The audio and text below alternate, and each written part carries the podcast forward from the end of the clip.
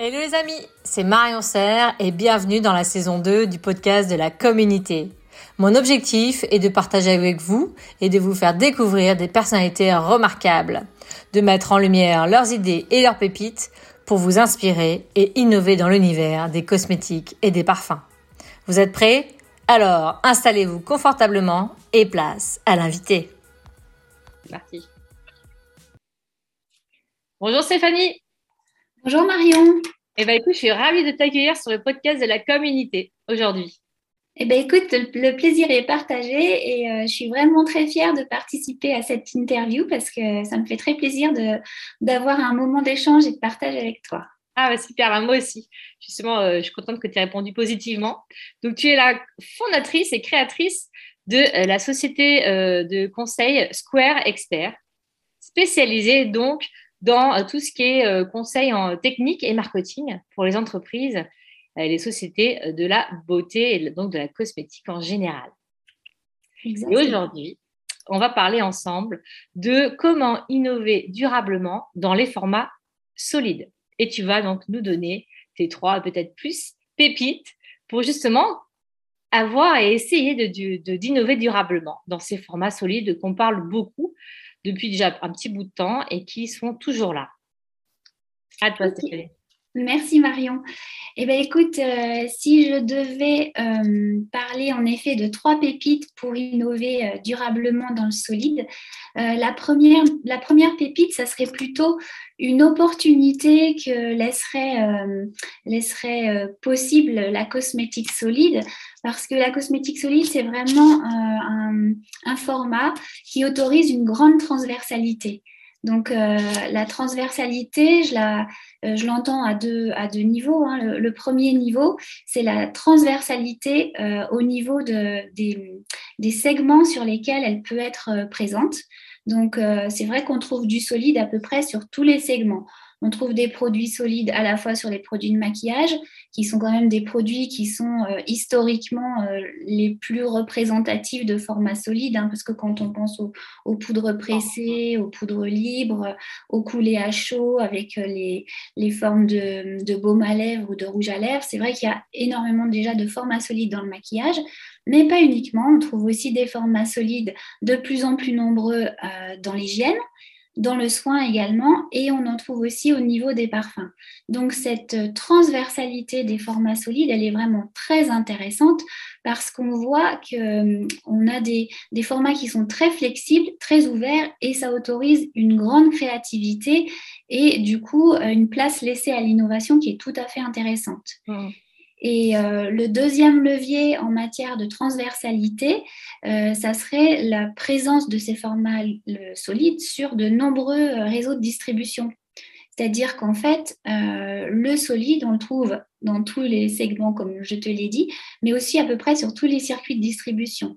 C'est vrai qu'on voit le solide euh, qui a émergé avec euh, bah, les shampoings, les savons, qui sont les, bah, les, formats de pain euh, très, très connus. Hein. Les shampoings solides, ils ont vraiment explosé.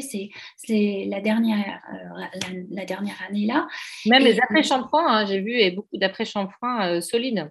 Exactement, même les après-shampoings solides. Et ça, ça a vraiment irradié à peu près tous les, tous les secteurs de distribution. On en a trouvé euh, dans le mass market avec euh, des grands acteurs comme DOP, comme Garnier, comme Corinne de Farm. Euh, on en a trouvé également dans les réseaux professionnels qui sont peut-être un petit peu moins connus, mais des produits chez Cut by Fred, par exemple, qui sont des coiffeurs professionnels qui vont aussi investiguer les formats solides. Donc ça, c'est vraiment intéressant. Euh, on trouve aussi des initiatives de, des marques de luxe dans les formats solides. Je pense notamment à des produits chez Clarins ou chez Dior qui vont explorer le solide de façon peut-être un petit peu plus timide parce que c'est vrai qu'ils ont déjà une, légitimité et puis une, importance dans la, la, présence de leur marque qui rend peut-être l'accès au solide un petit peu plus difficile.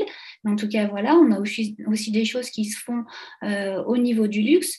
Donc, cette transversalité elle est aussi vraiment très intéressante parce que ça veut dire que tous les acteurs du marché cosmétique peuvent s'approprier ces formats. Donc, en ça, c'est vraiment très intéressant. Et pour moi, ça serait un peu ma première pépite en matière d'opportunité d'innovation parce que le terrain de jeu, il est immense, en fait. Oui, parce qu'on peut autant couvrir, comme tu disais, l'hygiène, le soin, le solaire, le maquillage qui a beaucoup et aussi le parfum, parce que dans le luxe, comme tu dis, il y a beaucoup de, de, maisons de luxe avaient quand même sorti des parfums solides. C'est quand même la, concrète était quand même euh, connue euh, depuis euh, longtemps, hein, depuis des siècles. Donc c'est vrai que c'est une large gamme possible. En tout cas, on peut avoir beaucoup d'applications, de types d'applications pour ce type de format. Voilà, je pense. Oui, et la distribution, comme tu dis, on peut la trouver de partout. Donc ça c'est quelque chose d'assez flexible en fait. C'est ça, très, très versatile, très polyvalent et très ouvert du coup. Donc euh, c'est vrai que ça laisse beaucoup de place à, la créativité, à l'innovation et, et, de ce fait, on peut vraiment s'inspirer des domaines les uns des autres. Alors évidemment, on peut faire de l'innovation c'est un peu ce qui a été fait hein, dans un premier temps, innover en allant s'inspirer de ce qu'on connaît, par exemple au niveau du maquillage, les procédés de coulage à chaud, les procédés de compactage des poudres. C'est des choses qui nous viennent tout directement euh, du segment du maquillage, qui ont été observées et qui sont aujourd'hui euh, repris sur certains types de produits. Mais il y a aussi euh, de l'innovation un peu croisée en allant chercher dans d'autres secteurs d'activité des leviers d'innovation. Je pense notamment tout ce qui est dentifrice sous forme de comprimés Là, on va vraiment chercher des innovations qui viennent de l'industrie pharmaceutique. Et euh, toutes les problématiques de délitement des comprimés, eh bien, en fait, il faut y réfléchir aussi, parce que le comprimé, il faut qu'il soit, enfin, ça, comment dire, euh, le, double aspect du comprimé, si je peux dire, c'est euh, qu'il faut quelque chose de solide, mais qu'une fois qu'on le met en bouche, il va falloir qu'il puisse se déliter rapidement pour, euh, pour libérer les agents abrasifs et puis pouvoir nettoyer toute la qualité buccale. Donc, c'est ça qui est intéressant, c'est qu'aujourd'hui, on est allé en première intention s'inspirer euh, de procédés existants dans d'autres domaines. On les a rapatriés sur des segments différents. On est allé s'inspirer euh, sur, enfin, de domaines, d'autres secteurs d'activité.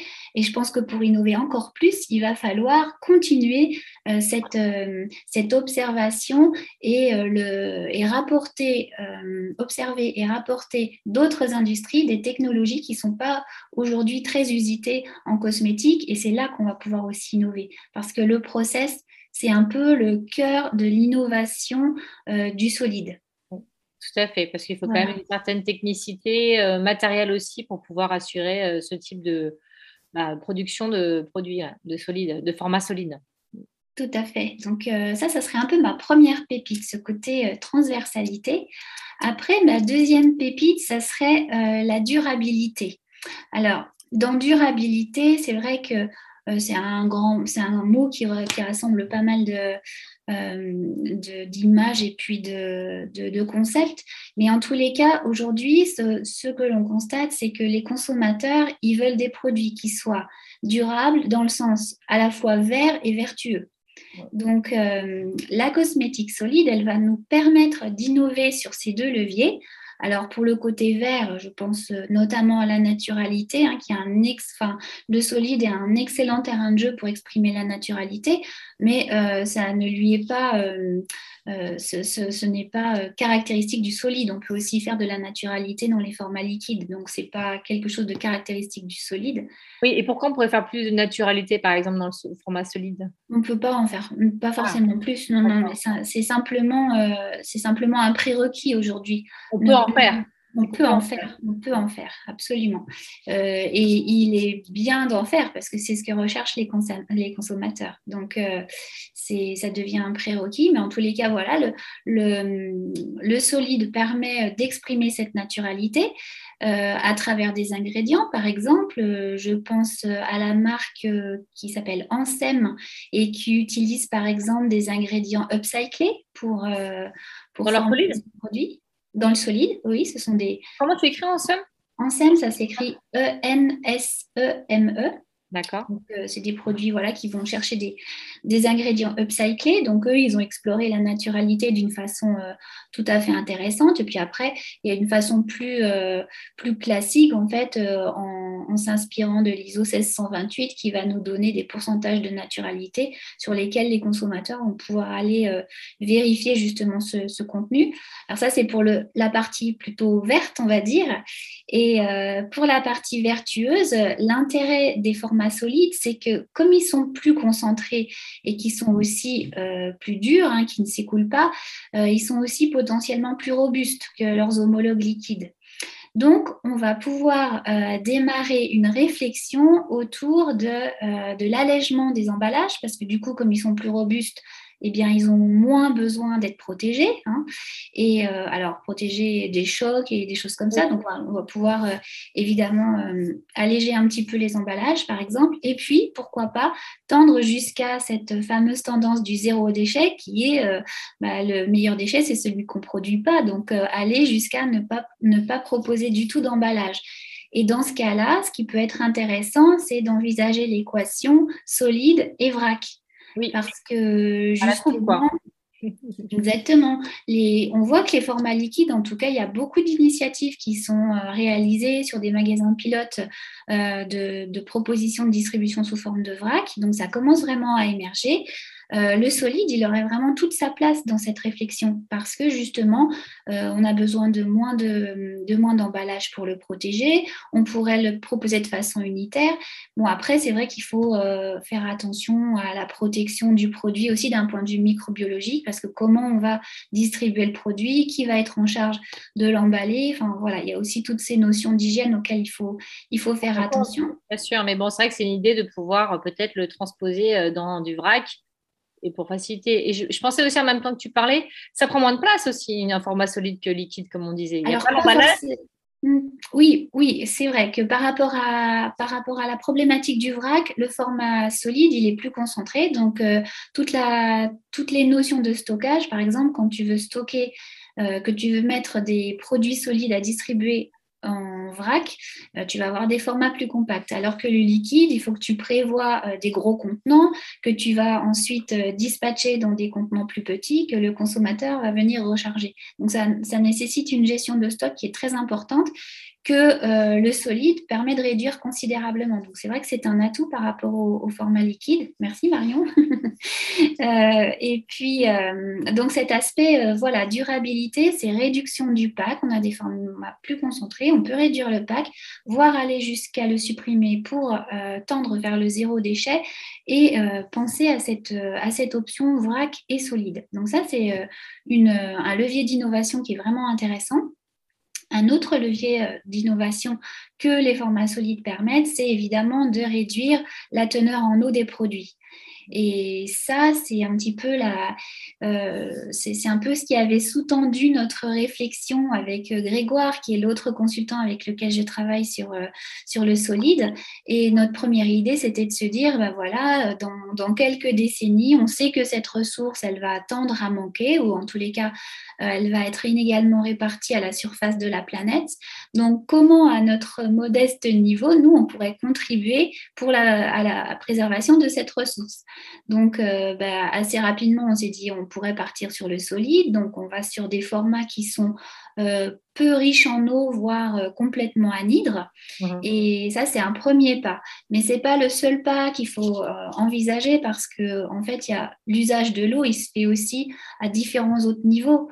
je pense notamment la production, exactement, le lavage des cuves, euh, le conditionnement et surtout l'utilisation de l'eau chez le consommateur. Et ça, c'est quelque chose qu'on ne maîtrise pas forcément.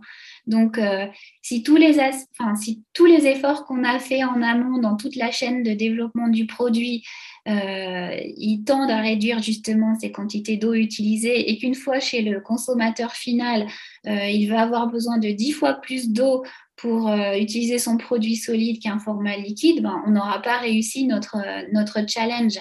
Donc, euh, il y a une méthode qui est assez, assez performante et pertinente, qui a été aussi un petit peu drivée par l'apparition du solide, c'est de, de, faire appel à ce qu'on appelle des ACV, en fait, des analyses de cycle de vie, qui vont permettre euh, de, de, mesurer en fait l'impact environnemental de chaque étape, dans la conception du, du produit jusqu'à l'usage chez le consommateur final. Donc là, ça va nous permettre, et c'est des données qu'on n'a pas encore, euh, auxquelles on n'a pas encore vraiment accès, parce que c'est vrai que euh, l'explosion du solide, elle est quand même assez récente. Mais ce qu'il faudrait être capable de dire, c'est euh, pour un usage équivalent, pour un service rendu équivalent, comme par exemple laver les cheveux ou se démaquiller, est-ce que l'impact environnemental d'un produit solide versus un produit liquide est équivalent, meilleur ou moins bon. Donc ça, ça nous permettrait d'avoir euh, aussi un levier qui permettrait de choisir tel ou tel format, parce que peut-être euh, que pour certains formats, on sera meilleur en liquide et pour d'autres, on sera meilleur en solide. Mais aujourd'hui, on n'a pas trop cette visibilité-là. Et comment on pourrait avoir cette visibilité-là, en fait, justement avec ces études Mais Oui, avec, avec ces études qui, par exemple, pourraient nous dire, eh ben, quand on a, euh, donc il faut vraiment euh, raisonner, par exemple, à service rendu équivalent. Donc, notre service rendu, ça serait, par exemple, se laver les cheveux. Donc, euh, au niveau de la formule, de la composition de la formule, par exemple, quel va être l'impact d'une formule liquide versus une, une formule solide vis-à-vis de l'environnement? Donc, ça, on aurait un premier indicateur. Ensuite, on, déploie la même chose sur le procédé de fabrication, sur euh, le packaging qui est choisi, sachant qu'on aura forcément des, choses différentes en termes de packaging, puisqu'on n'est pas du tout sur le même type de format. Et puis, on aura aussi probablement des différences euh, au niveau de l'utilisation du produit chez le consommateur final. Mmh. Et probablement qu'il y a des indicateurs qui ont beaucoup plus de poids que d'autres sur, euh, sur l'impact environnemental. Donc ça, c'est déjà une première, une première vision qui est importante de connaître. Et quand on veut comparer euh, deux, produits liquides versus solides, c'est bien d'avoir l'ensemble de la chaîne que l'on puisse comparer. Et finalement, peut-être que l'impact le plus fort, il se, c'est ce qu'on pressent en tous les cas, euh, il sera entre les mains du consommateur. Mais est-ce que justement, à ce niveau-là, un format liquide et un format solide auront un impact environnemental équivalent ou vraiment très différent. Et c'est là que ça va permettre aux industriels de faire des choix euh, vraiment, euh, euh, comment dire, rigoureux et et avec des données, euh, euh, des données chiffrées qui vont leur permettre de faire les bons choix vertueux en faveur de l'environnement, qui vont même pouvoir aussi communiquer de façon peut-être un peu plus simplifiée auprès des consommateurs pour euh, leur apporter la transparence et leur démontrer le, côté vertueux vers lequel ils, ils, souhaitent tendre. Donc, voilà, le solide, ça permet de, de, démarrer cette réflexion et je pense que en matière d'innovation durable, il y a beaucoup de choses à faire euh, sur toute cette partie environnementale. Donc, on est au début. Voilà, exactement. C'est intéressant justement de pouvoir chiffrer justement le bénéfice euh, peut-être environnemental et aussi le cycle de vie euh, d'un produit solide par rapport à un produit liquide. Justement, ça permettrait de quantifier et d'avoir des faits qui peuvent vraiment, bah, après qu'on peut communiquer vraiment et certifier la qualité environnementale d'un produit ou pas, en fait. Donc, Exactement, oui. Et puis c'est là-dessus que les consommateurs vont attendre, euh, vont attendre les marques euh, aujourd'hui, demain. Enfin, on sent vraiment que ce sont des enjeux, le respect de l'environnement et ne pas faire de greenwashing. Et avec cette méthodologie-là, ça permet vraiment de prouver et puis d'aider aussi l'industriel à concevoir des produits qui, sont, qui sont vertueux euh, pour l'environnement en sachant exactement quels sont les, endroits qui sont un petit peu les plus critiques pour essayer de les améliorer. Mmh. Donc euh, voilà un petit peu mon, mon, deuxième, ma deuxième pépite en matière d'innovation durable. Et euh, ma troisième pépite, elle concernerait davantage la sensorialité des produits solides parce qu'aujourd'hui c'est vrai que le solide, il est encadré par aucune définition, alors ce qui est plutôt bien, qui laisse un grand degré de liberté pour l'interprétation, mais qui peut aussi parfois semer la confusion parce que si chacun euh, déploie sa propre définition du solide, ça devient aussi un petit peu compliqué. Voilà. Donc, euh, ben, avec Grégoire, nous, on avait proposé une définition du solide qui nous avait permis de définir un, périmètre euh, quand même assez large malgré tout. Mais en tous les cas, si on, si on regarde déjà par rapport à l'existant, c'est vrai qu'on a pas mal de, choses qui sont disponibles. Hein. dans tout ce qui est, euh, si je prends par exemple les, grands procédés industriels qui, sont, qui existent aujourd'hui, euh, on a à la fois les produits coulés à chaud. Donc là, les coulés à chaud, on va pouvoir trouver des sticks à queue, des sticks à nidre. On va pouvoir trouver euh, des produits coulés sous forme de godet, des produits coulés dans des, dans des pots également on va pouvoir trouver aussi des barres ou des pains, comme les savons par exemple. Donc ça, c'est toute la partie du coulage à chaud. On va pouvoir avoir aussi toutes les poudres, les poudres libres. Alors ça, c'est aussi une grande, euh, beaucoup, de, produits, une grande famille. Euh, ce qui est intéressant, c'est que hum, les poudres libres, on commence à avoir D'ailleurs, ça, a été un peu euh, catalysé par les poudres compressées euh, chez des hum, marques comme 900 Care qui ont imaginé les produits à resolubiliser. Donc là, des gestuelles complètement nouvelles où en fait, on va prendre euh, des, petits, petites poudres, des petites tablettes en fait qui ont la forme de cylindre qu'on va mettre dans un flacon et on va compléter en eau. Et au bout de 24 heures à peu près, on va avoir un shampoing liquide qui va être reconstitué.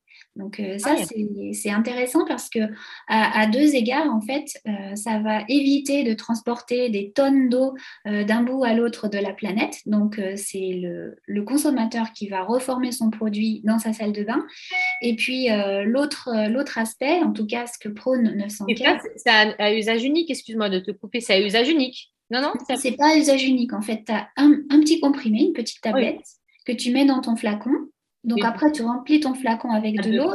Ou 200 ml, ou voilà, tu fais la quantité que tu veux. voilà, donc tu as, as, ton flacon de, de, shampoing de 200 ml qui est reconstitué donc pour X usage.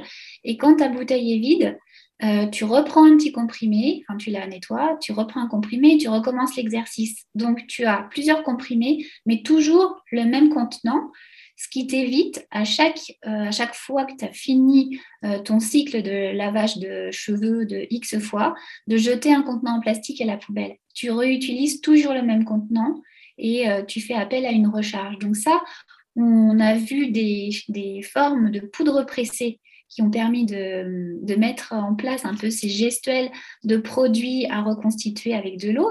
Et aujourd'hui, on voit les poudres libres qui proposent la même chose. On a aussi euh, des poudres libres qu'il faut resolubiliser dans l'eau, dans un contenant. Et puis, sous forme, de sachet, tu vas utiliser euh, ton shampoing ou ton gel douche X fois. Et une fois que ton flacon sera vide, tu le nettoies et tu, tu recharges avec une dosette de poudre libre et tu recomplètes en eau. Donc euh, voilà, on est sur des, sur des usages complètement différents. C'est ça, des euh, nouvelles euh, façons d'utiliser, une nouvelle gestuelle aussi, je trouve. Un Absolument. on est vraiment sur des nouvelles gestuelles et rien qu'avec des choses existantes, enfin je veux dire, rien qu'avec des procédés existants qui viennent déjà de, de l'industrie de cosmétique. Donc c'est dire combien avec des procédés existants on peut déjà faire des choses euh, très très variés et euh, on en est qu'au balbutiement. Enfin, je pense qu'il y a encore plein de choses à, imaginer. et en plus, je trouve ça intéressant, ça fait prendre, euh, ça, rend le consommateur acteur en fait aussi de son, de sa consommation en cosmétique. Absolument. Il y a un petit côté un peu do it yourself. Mais en sachant que le produit est déjà finalisé, donc théoriquement, sécurité, il y, a, eu une sécurité, une évaluation de la toxicologie et sécuritaire qui a été faite sur le produit. Tout à fait. après, ce qui est un petit peu, euh, euh, ce qui est un petit peu plus difficile, c'est ce qu'on ne maîtrise pas, c'est si le consommateur va bien remplir euh, le, flacon à la bonne quantité. Avec l'eau, quel type d'eau. Exactement. Voilà, c'est ça. Mais bon, c'est quand même relativement encadré et en tout cas, voilà, ça laisse place à de nouvelles gestuelles et à des choses tout à fait. Enfin, voilà, je trouve que sur ces quelques années, on a découvert des, des nouvelles gestes, des nouvelles façons euh, de, nettoyer ses cheveux avec les shampoings solides, euh, des nouvelles façons de réinvestir euh, les produits d'hygiène, de shampoings liquides, de shampoings qui sont à reconstituer sous forme de poudre comprimée ou sous forme de, poudre libre. Donc là, je pense qu'on a encore beaucoup de choses à découvrir et c'est ça qui est intéressant, c'est que justement, comme il n'y a pas vraiment de périmètre et pas trop de contraintes, on peut aller encore très très loin et puis aller s'inspirer d'autres domaines, d'autres d'autres domaines hors cosmétiques qui peuvent aussi nous donner des, des, des, idées vraiment intéressantes. Je pense aussi à des formats solides, des sensorialités encore plus euh, disruptives. Hein. Par exemple, euh, tout ce qui est l'exploration des polysaccharides, les gels de carragénane, euh, des choses comme ça, où on arrive à avoir des, des, produits très solides qui ressemblent un peu à des glaçons, mais qui sont déformables en fait. Il y a par exemple une marque. Pardon? C'est très ludique. C'est très ludique et puis euh, une fois encore, ça permet d'apporter des nouvelles gestuelles. Euh, par exemple, j'ai vu une marque qui s'appelle Dermatherm qui propose une euh, eau micellaire solide. Donc c'est de l'eau, enfin de l'eau de et puis c'est un, un, peu comme un pain transparent, sauf que c'est très très riche en eau et on va venir le, le, mettre directement sur la peau pour se démaquiller ou pour nettoyer l'épiderme. Donc c'est une gelée micellaire mais solide. Donc en fait, on a, on a euh, structuré un produit qui euh, d'ordinaire serait liquide. Donc euh, voilà, il y, a plein, plein, plein de choses intéressantes qui émergent et qui sont encore à imaginer. Donc ça, c'est vraiment très intéressant. Et puis, si, donc ça, c'était pour les trois pépites. Et si je devais donner une euh, petite conclusion sur euh, comment on peut innover. Alors, de façon durable, c'est-à-dire de façon pérenne aussi, parce que ta question, elle était à double, elle était à double tranchant, c'est pas vraiment ah, double entrée, voilà. C'est ça, ouais. C'est ça. est-ce que ça, la question, ça pourrait être de se dire, est-ce que la cosmétique solide, c'est une tendance éphémère qui va s'arrêter demain, ou est-ce que c'est quelque chose qui va perdurer? euh, ben, en tous les cas, moi, j'espère que ça va perdurer et tout porte à croire que cela va durer encore quelques années parce que si on regarde un peu euh, les facteurs euh, qui influencent les cosmétiques de demain, donc ça, c'est un sondage que j'ai lu dans le magazine Expression Cosmétique, pour ne pas le citer, eh bien, la cosmétique solide arrive en quatrième position. Donc, ce qui est quand même très significatif, donc qui, qui nous permet d'imaginer que c'est une tendance de fond euh, qui va avoir, euh, qui va perdurer dans le temps, donc de façon durable. Et voilà, ça c'était ma première.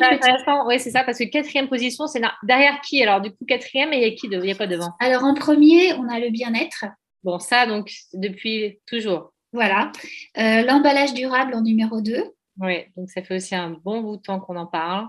Voilà, la transparence vis-à-vis des consommateurs, donc là, c'est aussi quelque chose euh, qui continue de, se distiller dans les attentes aux consommateurs. Donc la cosmétique solide en quatrième position. C'est énorme, c'est énorme finalement, il y a une grosse attente. Et oui, oui, oui, parce que c'est vrai que du coup, ça peut aussi, euh, enfin, la cosmétique solide par rapport aux trois premiers items, euh, ça peut, elle, apporte des réponses. Donc c'est ça qui est intéressant. tout à fait. Oui, bien-être, euh, packaging. Euh, et, voilà, euh, après, on a dans, dans l'ordre l'éco-socio-conception, le recyclage, la beauté connectée, le microbiote, les biotech et la personnalisation, qui sont aussi des tendances dont on entend parler depuis un petit moment. Mais voilà, c'est quand même assez intéressant que de savoir que le solide arrive en quatrième position. Oui, c'est comme tu dis, ça englobe beaucoup de choses en fait. Oui, oui, c'est puis c'est rassurant de se dire voilà, on a pris, on a choisi une piste qui qui semble pérenne, donc euh, durable à, double... double... double entrée et sortie aussi finalement. Exactement. Ouais. Et Pardon. Tu non, vas-y, vas-y. Et euh, pour conclure, ben voilà, la, innover en cosmétique solide, c'est aussi regarder euh, tous les aspects que sont ben, les ingrédients, comme j'évoquais tout à l'heure avec par exemple la marque Ansem qui, elle, a choisi de, de travailler sur les produits upcyclés. ça peut être regarder aussi la formule, parce que c'est vrai qu'on on apprend aussi en marchant. Hein. C'est vrai que les, shampoings solides, il y a eu beaucoup d'évolutions depuis les premiers jusqu'à ceux qu'on trouve aujourd'hui et probablement qui sont encore moins bons que ceux qu'on trouvera demain parce qu'il y a une perf, enfin, c'est perfectible et puis il y a une amélioration qui est vraiment palpable. Euh, il y a toute la partie procédés aussi, comme je l'ai évoqué, des procédés qu'on va aller chercher euh, sur d'autres segments, mais aussi dans d'autres industries. Et ça, c'est un vrai levier d'innovation pour le solide, vraiment, vraiment.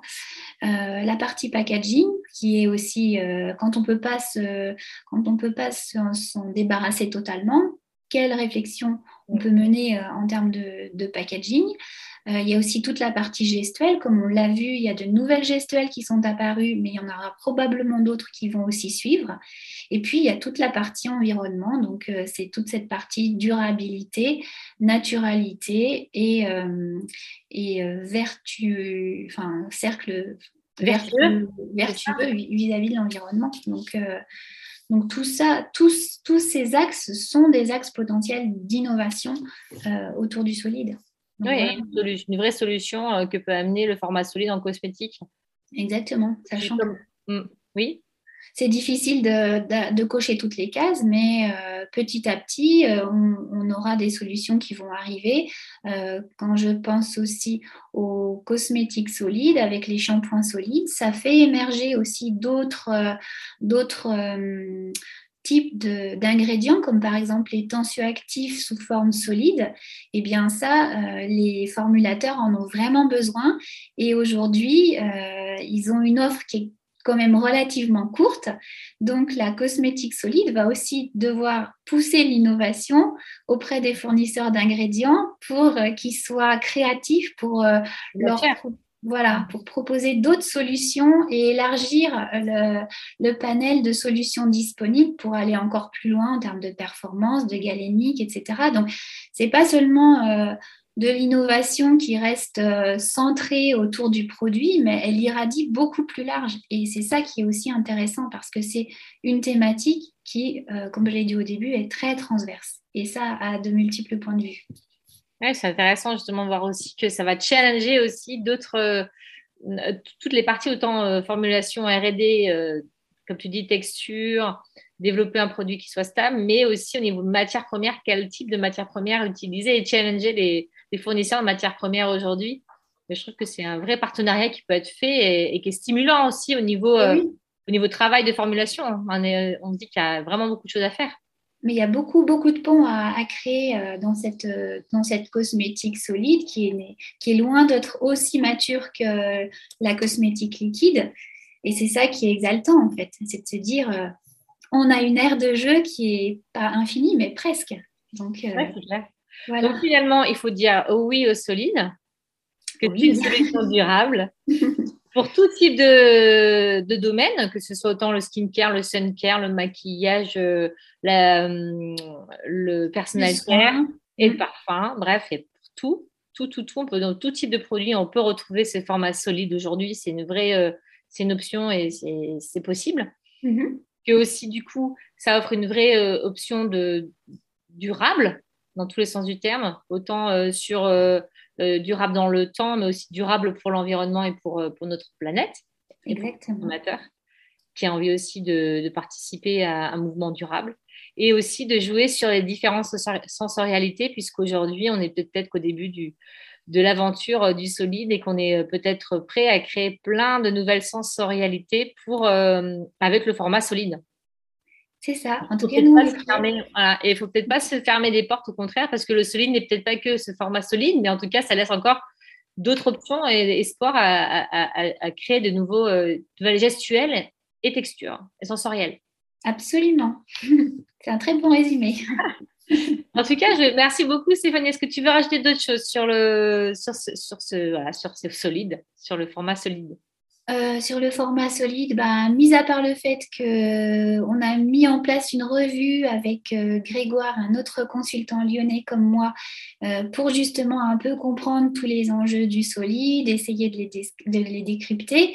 Donc ça, c'est un travail qu'on fait depuis octobre l'an dernier déjà maintenant. Donc on, a attaqué la deuxième saison de cette revue qui s'appelle Star Review. Et s'il y a des gens qui sont intéressés pour nous rejoindre dans l'aventure Star Review, ben, bien sûr, ils seront les bienvenus. Et puis, euh, donc voilà. On peut retrouver d'ailleurs justement, alors Star Review, tu où on peut retrouver cette revue? Alors, Star Review, ben, il faut nous contacter. Euh, moi, on peut me contacter sur euh, le site internet www.squareexpert.fr ou sur ma page LinkedIn et à ce moment-là, récupérer mes coordonnées. mon mail sera indiqué et mes coordonnées téléphoniques aussi. Donc, il ne faut pas hésiter à soit m'envoyer un mail ou à m'appeler. Et puis, voilà, donc pour le solide, ou pour autre chose d'ailleurs, mais en tous les cas, aujourd'hui, c'est la thématique qui nous occupait. Donc, euh, Exactement. Donc, pour te contacter sur LinkedIn ou sur ton site, de, toute façon, je mettrai euh, les, liens euh, dans le descriptif de la vidéo et du podcast pour que ben, les personnes qui sont intéressées à en savoir plus et aller plus loin dans cette aventure du solide bah, te contactent. Euh, Absolument. Et, si je peux encore rajouter qu'on anime des formations sur la thématique. Donc, on anime des formations avec B2B4C Connection. Donc voilà, s'il y a des gens aussi qui souhaitent être formés sur euh, les formats solides, euh, ils peuvent se rapprocher soit de nous, soit de B2B4C Connection pour avoir euh, davantage d'informations sur cette thématique. Bah, écoute, un grand, grand merci Stéphanie pour vraiment ces pépites, parce que c'est des vraies pépites pour l'innovation durable dans, les formats solides. Je te remercie beaucoup. C'est moi qui te remercie pour cet échange. Eh ben ouais, c'est vraiment, vraiment chouette et je te dis à bientôt en tout cas. Avec grand plaisir, Marion. À très bientôt. Au revoir. Merci les amis pour votre écoute et le temps passé avec nous. Avant de vous quitter, vous retrouverez les notes du podcast sur mon site internet easy-cos.com et les vidéos des interviews sur ma chaîne YouTube. Vous pouvez me proposer des invités ou si vous aussi vous avez envie de partager vos pépites pour innover, contactez-moi sur LinkedIn. J'ai hâte de lire vos propositions et vos feedbacks.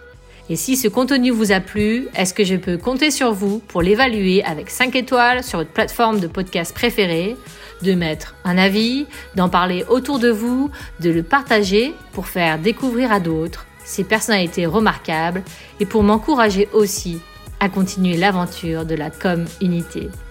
Merci à vous et à très vite.